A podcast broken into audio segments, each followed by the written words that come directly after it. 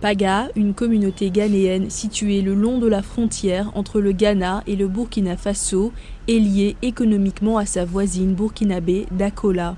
Les échanges transfrontaliers ont été facilités par les accords commerciaux de la CDAO entre les États d'Afrique de l'Ouest. Mais les communautés ghanéennes craignent que des armes en provenance du Burkina Faso, qui luttent contre les militants islamistes, ne soient introduites illégalement au Ghana, ce qui constituerait une menace pour la sécurité. Awal Ahmed Karyama est le directeur exécutif de Rural Initiatives for Self-Empowerment, une organisation à but non lucratif de défense des droits humains opérant le long des frontières. Le nord du Ghana est très vulnérable. L'une des principales caractéristiques de cette vulnérabilité est l'existence de conflits non résolus au niveau des chefferies et des ethnies, ainsi que la marginalisation de ces dernières. Ces éléments rendent le nord du Ghana très très vulnérable aux dangers extrémistes ou terroristes. Les analystes estiment que la sécurité du Ghana est menacée. Moutaru Moumouni Mouktar est le directeur exécutif du Centre ouest africain de lutte contre l'extrémisme.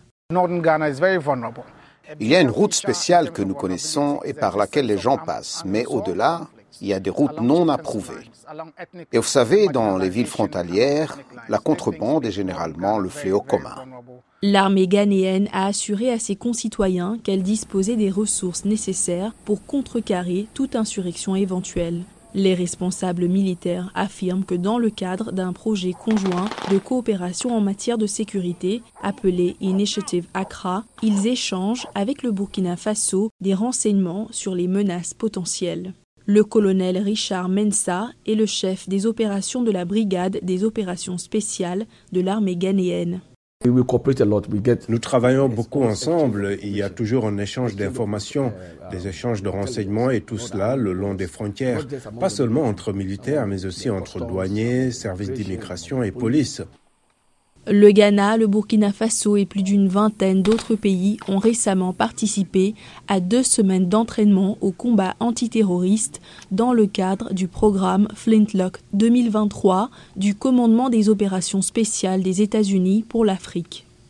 Contrairement à ses voisins, le Ghana jouit d'une relative stabilité et espère que le programme renforcera sa préparation contre le terrorisme. Le scénario choisi par Flintlock euh, imite ce qui s'est passé dans différents pays et le modus operandi des terroristes.